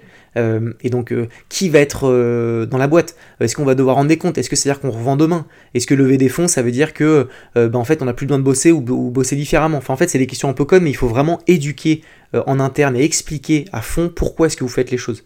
Et si vous n'avez pas forcément besoin de rentrer dans le détail précis en fait des euh, euh, je sais pas de, euh, de l'explication du pacte d'associés de, tous les termes les plus précis machin etc mais en tout cas d'expliquer un peu la roadmap comme un capitaine d'un navire c'est quand même l'enjeu des, fondateurs et notamment du CEO c'est de dire ok voilà le, cap qu'on va prendre et puis ensuite les navires les, les, personnes qui sont dans ton navire sont les gens qui vont t'aider à atteindre ce, cette, cette, cette, cet objectif cette, direction. Mais, mais, mais quelqu'un qui ne sait pas pourquoi est-ce qu'il est en train de pagayer et, et qui comprend pas en fait pourquoi est-ce qu'il y met de l'effort, bah, en fait il va pagayer bien différemment de, si le capitaine a dit voilà on va là-bas les gars, voilà pourquoi on y va, il y a moins de vent, il y a moins de tempête, on évite ça, on évite ci, bah en fait là tu as envie de te donner à 200% ce que tu comprends et tu as les billes euh, qui te permettent de pouvoir émettre un avis, enfin, un avis en tout cas d'avoir toutes les composantes de la raison pour laquelle les fondateurs ont pris ces décisions. Donc expliquez bien en interne pourquoi est-ce que vous levez des fonds, vraiment, et attention au défocus, c'est hyper important. Euh, le point 9, c'est bien s'entourer. Alors, euh, ouais, entourez-vous euh, bien, pour faire très simple. Lever des fonds solo, j'y crois peu. alors moi, je connaissais très peu, même si je me suis renseigné, j'ai regardé sur des réseaux, j'ai écouté des podcasts, je me suis renseigné auprès de potes qui ont levé des fonds. ils t'évitent, de la même manière que je le fais maintenant, de faire des énormes dingueries. ils te permettent aussi d'avoir des, des, billes dans ton... Euh, enfin putain, je, m'exprime très mal, excusez-moi aujourd'hui, mais en gros, il permet aussi d'avoir des, hacks sur le fait de dire, ok, ça, ça marche bien, euh, donc je vais le faire aussi, mais en fait, euh, dans ton day-to-day, tu as aussi des trucs juridiques et légaux qui sont quand même très pointus, et notamment le pacte d'associés, qui fait que il faut s'entourer. Et j'en ai déjà parlé dans l'épisode 1 ou 2, je crois, du podcast Scale Myself, qu'il faut aller noter sur le Spotify 5 étoiles, s'il vous plaît. Euh, il faut savoir dépenser de l'argent, investir pour avoir des connaissances et de l'expertise. Vraiment, il faut savoir le faire. Moi, je pensais que quand on me disait ça, c'était un truc de gourou pour me faire des recommandations et que les mecs gagnaient de l'argent en me faisant des, intros pour que je dépense de l'oseille, mais la réalité, c'est qu'il faut. Si jamais vous voulez euh, un bête d'avocat pour vous accompagner là-dessus, j'ai un bête d'avocat. Euh, je n'en ai rien à foutre que de vous le recommander. Je ne gagne pas un euro. Je lui demande de. Je, je m'en fous. C'est pour vous que je le fais. J'ai un bête de mec. Voilà, Maxime, si tu m'entends, euh, big up, on se dit, ouais, big up à toi, allez, pourquoi pas. On est sur le, on dirait qu'on est sur Skyrock, vraiment terrible. Mais voilà, bref, en tout cas, entourez-vous correctement, attention à ne pas euh, y aller seul. Euh, dans un pack d'associés, une virgule est importante, donc attention, attention à pas faire dinguerie. Pour vous donner un montant, je crois que c'était de l'ordre de, ouais, on a payé, je crois, entre 10 et entre 10 et 10 et 15 000 balles, je crois, hors taxe bien sûr, 10 et 12 000 pour nous accompagner sur la partie juridique et notamment sur la partie euh, de pacte d'associés, qui est vraiment le plus important, qui va être le dernier point de ce podcast, qui est le point 10. Euh, l'épisode va être bien plus long que les premiers. J'ai vu que les deux premiers épisodes duraient 54 minutes. On est à 52 minutes 20. Si vous êtes encore là, vous êtes défraté. Et en plus, euh, c'est pour le point le plus important, qui vont être les informations liées au pacte d'associés, puisque donc on arrive au point 10. Parce que quand on lève des fonds, on émet un pacte d'associés. Et pacte d'associés, pour faire très simple, et vous le savez, c'est les engagements euh, qu'on donne euh, par rapport au business angel. C'est-à-dire que tu as un contrat qui te lie avec TBA euh, à partir du moment où c'est signé, c'est signé, et ça, ça dure très très très très très longtemps. Donc il faut être très attentif, même quand on veut vite lever des fonds, le signaturite que tu reçois là pour signer, et, et, quand tu vas direct en bas de la page et signer, c'est no way, il faut bien tout regarder, et le construire surtout, puisque c'est un truc qui vient des fondateurs et qui est challengé par les BA. Euh, et donc pour ça, il faut capter un peu le bordel quand même pour pouvoir faire un, pack d'associés qui a du sens. Et attention aussi à un truc, c'est qu'un pack d'associés, euh, c'est pour euh, toujours, donc il faut faire l'effort intellectuel de se projeter sur 2, 3, 4, 5, 10 ans, sur les scénarios qui pourraient être des scénarios que tu n'avais pas envisagés, euh, parce que ce que tu te dis au, le, 11 février 2024, c'est pas ce que tu vas ressentir le 11 février 2028. Donc ah, il faut se faire mal pour essayer de se dire potentiellement il va se passer ci ou ça, et donc attention à bien le mettre dans les packs d'associés. Il y a énormément de choses dans un pack d'associés. Je vous ai tiré le 1, 2, 3, 4, 5, 6, les 6 plus gros points du pacte. Alors, ça va, je repars pas sur 50 minutes, vous, inquiétez pas. Mais, et en plus, attention, parce que je, connais, mais je suis pas expert, je vous l'avais bien dit. Euh, donc, les points les plus importants, en tout cas, alors ça c'était pour moi, c'était un truc vraiment perso avec Flo, c'est la clause de liquidité préférentielle. alors ça, c'est un truc qui est plutôt stylé pour vos business angels. Mais encore une fois, nous on a levé des fonds sur une valo qui est vraiment cool, donc on s'est très peu dilué. Dilué, on s'est très peu dilué. Vous ferez le calcul. Et c'est des gens que je connais. Ceux que je connais un peu moins, c'est des gens qui pèsent dans le game de ouf et j'ai pas envie de me cramer. Et j'ai envie de les mettre bien, pour de vrai. Euh, et les mettre bien, c'est mettre une clause de liquidité préférentielle. Je vais essayer d'être assez simple, mais en gros, c'est imaginons que tu as mis ta valo à 10 millions.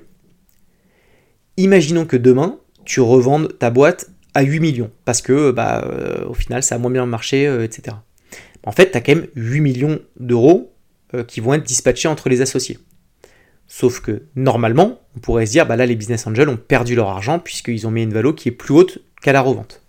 Sauf si tu mets cette fameuse clause de liquidité préférentielle. Donc si, je reprends l'exemple, tu as levé aujourd'hui 1 million d'euros à une valeur de 10 millions d'euros, mais que tu vends à 8 millions, et bien en fait ce que tu vas faire, c'est que avant de toucher petit gourmand ces 8 millions d'euros, et ben tu vas tout de suite donner, redonner l'argent à tes business angels, donc le montant du million d'euros, tu vas les redispatcher à tes, euh, à tes, euh, à tes BA, et ensuite, sur le reste, donc les 7 millions, ça c'est pour les différents associés. Donc en fait, ça permet de pouvoir mettre en sécurité tes, tes business angels. C'est de se dire, peu importe les scénarios, je ferai croquer mes BA avant. Donc ce qui veut dire que même si demain j'ai levé à 10 millions et que je lève, j'ai levé 1 million d'euros, que je revends que ma boîte à 1 million, et ben en fait, euh, les fondateurs, donc moi et Florent, touchera Walou, et par contre mes BA récupéreront leur somme. Alors, le but d'un BA, c'est de mettre de l'oseille pour en gagner, euh, c'est pas de mettre de l'oseille et 3, 4, 5, 10, 15 ans après récupérer juste le montant, on s'en fout. À limite, c'est chiant parce que en fait, c'est de l'argent que pas, euh, dont tu t'es pas servi ailleurs, mais ça permet de largement minimiser les risques. Donc ça, c'est un truc qui était hyper important et qu'on nous a même pas demandé, mais qu'on voulait nous mettre, vraiment, je fais pas le chevalier, chevalier blanc, c'est la réalité. Et pour nous, c'est moi, c'est cool, ça me met toujours dans une, dans une sécurité de me dire, whatever, euh, ils seront euh, à minima, euh, ils récupèrent leur mise si jamais demain il se passe une dinguerie avec Home, même si je suis ultra confiant pour aller monter cette boîte. vous n'avez même pas idée l'ambition. on va faire 10 millions de CA, je le sais, fin 2025.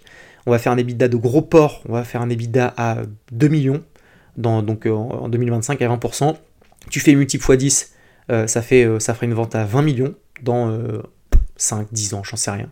Donc je sais qu'il y aura de l'oseille, mais voilà, on a voulu la mettre quand même parce que c'est pour moi hyper important et pour Flo aussi. Donc euh, voilà, elle est importante à mettre. Et là, je le dis parce que nous, on le voulait, mais attention, typiquement, vous pouvez très bien ne pas vouloir mettre ça. Euh, un DBA va vous dire Ouais, mettez juste la clause de liquidité, s'il vous plaît, je trouve que c'est cool. Toi, tu captes rien, tu la mets, et en fait, tu peux l'avoir dans le baba. Donc euh, voilà, au moins, vous avez compris le, pourquoi du comment. Ensuite, il y a la clause du goût des bad liver. Très technique, mais en gros, c'est on met une clause pour que si un des, fondateurs se barre, il soit pénalisé, durement ou pas.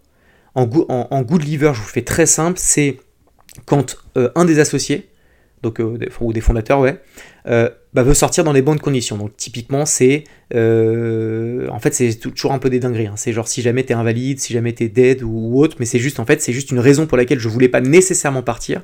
Donc en fait, je suis pas pénalisé parce que c'était c'était pas de mon ressort. Donc ça c'est un peu un good liver. Bon, je vous ai donné des exemples hardcore, désolé, mais mais voilà. Euh, en gros, c'est quand ça, l'empêche de mener à bien sa mission euh, et que en fait, bah, tu lui dis, euh, tu te barres, ok, mais je te, récompense quand même de tout le boulot que tu as fait. Donc en règle générale, tu peux avoir un petit peu de réduction, réduction, mais qui sont très très faibles par rapport à le bad liver, qui est en fait là vraiment des mauvaises raisons. Euh, donc c'est typiquement quelqu'un qui fait des dingueries, qui en fait est défocus de son bis parce que tu peux lever des, euh, fonds et en fait après euh, monter 12, 12, activités à côté, concurrentes ou pas, mais ne pas être focus et en fait ne rien foutre. Mais en fait ça c'est du bad liver, donc c'est en gros t'es un enculé, donc je te pénalise et donc sur les 10 millions que tu aurais pu te faire, mais en fait on va, on va te racheter tes parts que 500 000 parce qu'en fait t'es un enfoiré. Et en fait ça c'est du bad liver. Il faut faire attention à ce que tu mets dans le goût des bad liver, mais ça c'est un point qui est hyper important et sur lequel il faut être très vigilant.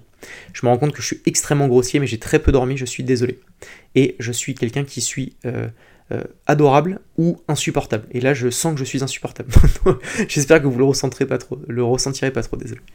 Euh, ensuite il y a le droit de préemption. donc ça c'est une clause que tu donnes aux actionnaires en gros qui sont existants, qui permettent d'acheter les actions d'un actionnaire qui va se barrer. Euh, en fait, ça permet d'éviter de se dire on va avoir un nouvel actionnaire qu'on n'a pas du tout envie de faire rentrer dans la boîte, donc on va plutôt euh, être prioritaire pour racheter des, sortants. Euh, voilà, ça c'est je préempte sur un rachat potentiel de parts. je suis, en, gros, je shotgun le rachat ou non de, de parts. Ensuite, il en reste trois. Il y a le, droit de tag et drague longue. Alors ça, c'est un peu en lien avec le, droit de préemption, mais c'est en gros le tag longue, c'est quand tous tes actionnaires minoritaires, ils peuvent se joindre à une transaction de vente qui est initiée par un acteur majoritaire. Donc imaginons que tu as euh, euh, les fondateurs et le plus gros investisseur qui détiennent 80% de, la boîte.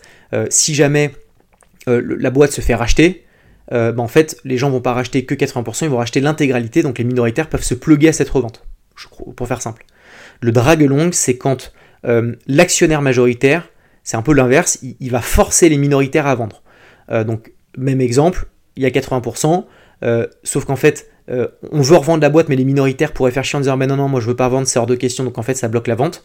Euh, et ben en fait, quand tu majoritaire et que tu la clause de, de c'est qu'en fait les minoritaires ferment leur bouche et se disent ok, let's go, on vend parce que la grande majorité a, décidé ainsi. Donc ça, ça permet en fait d'éviter des reventes. Parce que imagine que tu as euh, un requéreur qui veut te racheter, et il te rachète 100%, il te rachète pas euh, juste une partie, euh, et si euh, il te rachète 95% mais que tu as 5% d'associés qui sont relous qui disent je veux pas revendre, en fait ça bloquerait trop de, de, de, bah, des, ventes potentielles, et donc ça va pas dans le bon sens.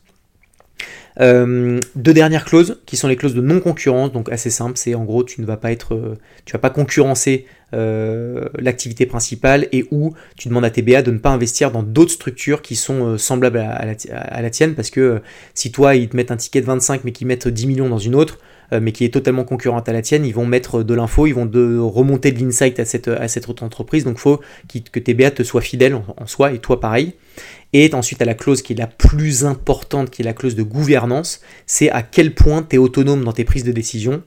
Et pour Com, c'est l'intégralité des décisions au poil de cul nous est, euh, enfin c'est à notre choix, moi et Flo. C'est-à-dire que si demain je veux virer tout le monde, je vire tout le monde. Si demain je veux recruter des gens à 1 million d'euros de salaire, je le fais. Si demain je veux revendre la boîte, je le fais. Si jamais demain je veux écrire des choses sur LinkedIn, machin, personne ne me dira jamais rien. Et ça, c'est le point numéro 1 sur lequel on a dit avec Flo à n'importe quel BA, on a commencé par là, c'est on veut faire tout ce qu'on veut, quand on veut, où on veut. Et ça, c'est le truc le plus important, parce qu'en fait, dans une levée, le gros risque, c'est de perdre un peu ta ton indépendance, et nous, c'était hors de question. Donc, euh, donc voilà les amis. On est à 1 heure et 1 minute de podcast. C'est le podcast le plus long. C'est un truc de ouf. Euh, j'ai parlé très vite, mais j'ai structuré, comme vous avez pu le voir, l'épisode. Euh, parce qu'on m'a fait des retours du 2 en disant franchement bravo, c'est plus structuré que le premier, donc je suis très content. Donc euh, voilà, j'ai quand même potassé un peu le bordel. J'ai pris là, je pense, j'ai pas tôt une heure et demie, quasiment 45 pour, pour travailler la structure de ce podcast. Donc n'hésitez pas à noter ce podcast, à le partager, bordel, puisque je, je mets de l'effort et du temps, même si je vais vous dire un truc, même si on était 15 à l'écouter, je le ferai, parce que j'ai ça fait très longtemps que j'ai pas pris autant de plaisir à faire un format. Donc, euh, donc voilà, on va hum, pas totalement euh, arrêter le podcast maintenant puisqu'il y a la phase de QA. On a 5 euh, questions à laquelle je vais, répondre que j'ai trouvé pertinentes. 5 questions pertinentes. Pour rappel, pour les FAQ, je pose une story par semaine. Je vais peut-être en poster plus pour dire bah, quelles sont vos questions que je traite d'un épisode à un autre. et d'ailleurs, officiellement, je vais aussi faire monter sur le podcast pour les 5 dernières minutes du podcast, une personne tous les mois, donc c'est une fois par euh, tous les 4 épisodes, pour présenter son, activité. C'est une personne que je tire au hasard dans les notes euh, que j'ai reçues sur Spotify et Apple Podcast je prends, je tire quelqu'un au hasard, je le contacte, s'il est chaud, tant mieux, je l'invite, et comme ça il nous présente tout ça. J'ai reçu, je crois, 6 euh, ou 7 personnes euh, qui m'ont demandé, donc c'est cool. Donc la semaine prochaine, je ferai monter une personne. Donc n'hésitez pas à lâcher, euh, encore une fois, une petite note et à m'envoyer un screenshot sur LinkedIn ou sur Insta, comme ça je pourrais vous faire participer à ça si ça vous chauffe. Et, et voilà, et donc je passe à la session de QA, et je commence par la première question de MVH qui m'a dit quelle est la meilleure façon de se payer? Est-ce que c'est via une holding? Et si oui, pour quelle raison? Je pense que j'en ferai un épisode parce que la manière de, se payer pour euh, un, fondateur, c'est hyper intéressant. Moi, ça fait 18 euh, mois que je me paye euh, via une holding qui s'appelle Glora et Flow aussi. Il y a plein de raisons qui l'expliquent et je vais essayer de synthétiser. Mais MVH, tu écouteras un des podcasts où, je, serai totalement dédié à, cette question. Mais en gros, ça dépend un peu de ta stratégie. Pour faire très très très simple, quand tu as une holding, il faut se dire que la holding, c'est vraiment une vision un peu long terme et euh, une logique d'investissement. En fait, la holding, ça permet, quand tu vas investir dans des boîtes, dans l'immobilier ou que tu vas euh, investir dans d'autres structures, ça t'évite de te faire défoncer au niveau des taxes et des impôts, pour faire simple. Donc c'est quand tu transvases ton argent d'un endroit A à un endroit B. Par contre, si ton but c'est de te mettre des salaires de fils, la holding n'est pas nécessairement la meilleure des options puisque tu te fais autant débonter que euh, que par euh, que quand tu es en CDI dans ta boîte. Euh, tu te fais quasiment imposer à 45 ou quasiment 50% en gros. donc la réponse c'est si jamais tu as une logique un peu long-termiste d'investissement et de faire travailler et fructifier ton argent, go holding. Si c'est de mettre les plus gros salaires ever, il doit très certainement y avoir d'autres solutions que celle de la, de la holding ou du salarié. Du salarié. ce que je sais juste, et je saurais plus vous l'expliquer, mais créez, votre holding le plus, tôt possible. Si en tout cas vous avez aussi une volonté de revendre votre boîte rapidement. Parce que en gros, euh, quand euh, ta holding détient les parts de, ton activité principale, donc Com, donc moi c'est ma holding qui détient l'intégralité des parts Com, en fait si tu euh, revends ta boîte, en fait tu revends les, parts de ta holding, puisque c'est ta holding qui, qui détient les parts de Com. Et en fait il y a un système qui fait qu'il faut qu'à minima ces parts soient détenues 3 ans dans ta holding pour ne pas te faire déboîter. Donc si tu te fais, si tu crées ta holding et que tu revends ta boîte euh, sous les moins de 3 ans, tu te fais fracasser. Je crois que c'est 55% de taxes. Euh, si par contre ça fait plus de 3 ans, là tu passes à je crois un truc dérisoire de 15 euh, ou 20%. Donc, voilà, donc s'il y, a cette logique aussi de revente à un court ou moyen terme, n'hésitez pas à créer votre holding le plus tôt possible. Euh, c'est hyper important. Et en plus, dans une phase, mais pareil, je vais pas rentrer dans les détails, mais quand tu, te fais racheter, euh, tu as beaucoup d'argent et cet argent, tu peux le faire fructifier. Tu peux avoir une optique de 150 OBTR. J'en ferai un épisode dédié qui est comment je, fais travailler mon argent pour ne pas me faire défoncer fiscalement. Euh, et ben, et ben ça, il faut avoir ces 3 ans de, holding. Donc, donc voilà. Donc j'espère que c'est un peu clair, même si c'est assez précis et que je suis un peu sharp et, et court volontairement. Mais, mais voilà. Deuxième question, The Real N-World, qui me dit quelle est ta citation préférée. Et j'en ai plein. Je voulais terminer sur une petite note humoristique. J'en suis navré parce que ce sera pas très inspirationnel, mais je l'aime trop. C'est l'entrepreneuriat, c'est comme un paix. Si tu dois forcer, c'est que c'est sûrement de la merde. Voilà, je te laisse euh, méditer et je suis désolé, euh, mais, euh, mais je l'aime trop, vraiment. Mais en gros, si tu te forces trop à être entrepreneur, ça sert à rien, frérot. C'est vraiment parce que c'est comme ça pendant très longtemps. Donc, faut que tu prennes plaisir, sinon ça ne sert absolument à R. Il faut faire autre chose. Point 3, c'est Pills Event qui m'a dit, alors je suis désolé, je prends les blasts de, de Insta. En fait, gros, quand on répond à mes questions sur Insta, je, peux pas cliquer voir profil pour voir le vrai prénom, donc j'ai le, titre du truc Insta. Voilà, bref. Pills Event, quel est le point commun entre ton rôle de papa et ton rôle de boss? Honnêtement, c'est ton, ta priorité n'est plus toi.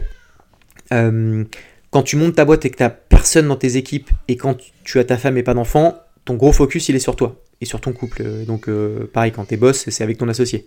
Il euh, n'y a que ça. À partir du moment où tu as des employés, à partir du moment où tu as un gosse, tout ce que tu fais, ou une grosse partie, c'est pour tes équipes et ou pour ton enfant. Et ça, c'est pas du vieux bullshit, hein, c'est que tu, en fait, apprends à t'oublier. Parce qu'en fait, il faut que tes équipes soient bien pour que ton activité fonctionne et parce que tu te sentiras mieux comme ça. Euh, des boîtes qui ont des cultures de merde et sur lesquelles les gens se sentent pas bien, les gens se barrent, les fondateurs sont pas bien non plus, donc donc le point commun, c'est vraiment le, transfert entre son intérêt perso à euh, l'intérêt de, de ton équipe euh, et vraiment le fait de savoir s'oublier. Alors s'oublier, c'est peut-être mal dit, mais on, voilà, tu, vois un peu la veille. J'ai Léa qui m'a dit si tu devais me donner deux conseils pour lancer mon agence plus tard, ce serait laquelle?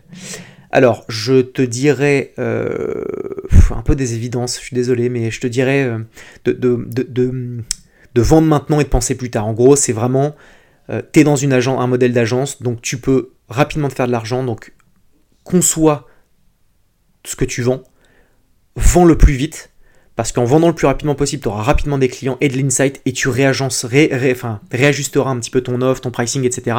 Euh, donc ça, veut juste dire intégrer le fait que bah, tes premiers clients seront jamais aussi bien gérés que tes prochains parce que tu vas faire beaucoup d'erreurs, etc. Mais ça fait partie du game malheureusement. Mais voilà, je te dirais, je, bah, je pense que c'est Hormozy qui disait sell now, think later. Euh, mais ça vraiment. Et euh, alors dans une logique qui est un petit peu, qui pourrait être, enfin, paraître aller un peu à l'imposer, mais c'est et moins de clients mais euh, des bons clients. Euh, ne, repose pas. Donc tu vas vendre, tu vas avoir des insights clients, mais il faut que ce soit des insights de tes bons clients. Si tu prends des insights de clients éclatés au sol qui vont être en fait tout ce que tu ne voudras pas avoir demain, mais en fait ils vont te faire des retours qui seront en adéquation avec ce qu'attendront des clients éclatés au sol. Donc euh, sois attentif aux clients que tu as, prends-en peu, prends de l'insight, euh, choisis-les au mieux. Euh, il faut qu'ils puissent te noter 12 sur 20, 12 sur 20, 12 sur, putain, lapsus révélateur, 20 sur 20 si jamais tu, leur demandais d'être noté, et va faire de l'upsell, du cross-sell et apprends d'eux, parce que ça te permettra de, vendre mieux, plus rapidement, et, auprès des bons clients demain. Et pour terminer, j'ai Alexandra qui me dit, alors c'était très long, parce que c'était sur LinkedIn, euh, je viens créer mon agence de communication, j'ai déjà quelques clients dans le milieu médical et je suis tombé pour le Attends, et je suis pour le moment mon unique commercial, donc je vois que je perds pas mal de temps à me disperser dans la prospection, donc ça me fait perdre en efficacité et potentiellement de l'oseille. Enfin de l'argent, on le dit. Quel serait ton conseil pour mieux prospecter ou un petit besoin que tu ressens dans le marché éventuellement? Très sympa en tout cas l'énergie et le message que tu dégages dans tes différentes prises de parole. Merci Alexandra. Euh, alors déjà, le premier truc que je te dirais direct qui m'a, qui m'a pop là euh, aux yeux, c'est tu dis euh, je, suis mon unique commercial et donc je perds trop de temps. Mais en fait, en vrai de vrai, tu lances ta boîte, ton seul taf c'est d'être sales. Donc en fait, tu ne perds pas de temps à être commercial puisqu'en fait 99,99% de ton taf ça doit être du commercial. surtout dans un modèle d'agence où en fait c'est du service, donc il faut que tu mettes la main dans le cambouis. Et pour moi, pour être un bon CEO et un bon entrepreneur, c'est le meilleur commerce. Il faut être un commercial hors pair. Euh, donc, pour moi, euh, déjà, attention euh, à, cette interprétation du temps que tu investis qui, selon toi, est ta perte, alors qu'en fait, c'est un investissement qui est majeur. Donc, soit tu es une bonne commerciale et intensifie ça à fond, et puis je te ramène au point, juste avant de Léa, c'est prendre l'insight, vends vite et, récupère dans l'information de, de, tes clients. Et si tu n'es pas encore une bonne sales, parce que si tu dis ça, c'est peut-être que tu n'as pas d'affect pour ça, monte en puissance là-dessus monte en puissance vénère là-dessus parce que le sales, c'est ce qui va te driver les six premiers mois, la première année même, je, pense. Donc ça, euh, vraiment important. Euh, et, et, tu disais, et un ressenti marché, c'est euh, clairement des, les, marques de, qui, ont, qui, ont, qui sont des, des, Merde, comment on, a, putain, comment on appelle ça? J'en parle tous les jours en plus, je suis naze. Euh, les marques médias, merci. Euh, c'est les, marques qui ont euh, une histoire à raconter et qui, le racontent réellement à travers des, contenus. c'est ça qui te fera la différence. Parce que si tu vends, parce qu'une agence de communication, il y en a un milliard, tu vas être là un milliard et unième. alors après, tu as, la possibilité de peut-être de te focus sur un secteur précis qui va être celui du médical. Et d'ailleurs, il y a beaucoup d'argent et je pense que peu y vont peu d'agences y vont parce que bah, parce c'est pas très sexy. Donc ça, c'est peut-être d'ailleurs un très bon moyen de faire la différence et de te spécialiser. vraiment spécialise-toi peut-être dans le médical si jamais tu as, cette opportunité. Mais sinon, tu vas être une agence de communication comme les autres. Désolé de te le dire, mais c'est la réalité. Comme commun, vraiment. Euh, au début, tu t'innoves en rien euh, et c'est normal. Donc en fait, c'est comment tu es perçu par les gens. Et comment tu es perçu par les gens, c'est euh, bah, toute l'image que tu vas dégager des gens. Qui va émaner de toi et de ta structure. Donc capitalise un maximum sur ton image de marque et deviens une marque média parce que euh, c'est euh, comme ça, je pense, euh, que tu feras la différence. Et vraiment, c'est un truc qui explose aux États-Unis, qui arrive fort en France. Et comme d'hab, on a un peu de retard parfois, enfin, on a un peu de retard et de l'avance hein, sur plein de trucs. Mais bref, ça, c'est un truc qui va exploser, on s'en rend compte. Hein. et moi, c'est pour ça que j'ai lancé Capsule. On ne le fait pas juste parce que c'est sympatoche et voilà, c'est qu'il y a une vraie demande. Donc, donc voilà, donc travaille ça à fond. Voilà les amis, 1h12, euh, j'espère, mon Dieu, j'avais mon micro sur moi, j'ai bougé, que c'était pas insupportable. Je me suis promis de pas réécouter les podcasts, donc vous me direz dans les commentaires si c'était bien ou pas. Euh, tous les gens qui m'écoutent, je vous aime, je vous le dis, vraiment, là on est entre nous, merci. Vous êtes les Sancho de la Véno, donc euh, merci pour ça. Si vous me découvrez, mettez des notes, partagez ce podcast, on reste en famille, et puis on se retrouve la semaine prochaine. Allez, bisous, ciao.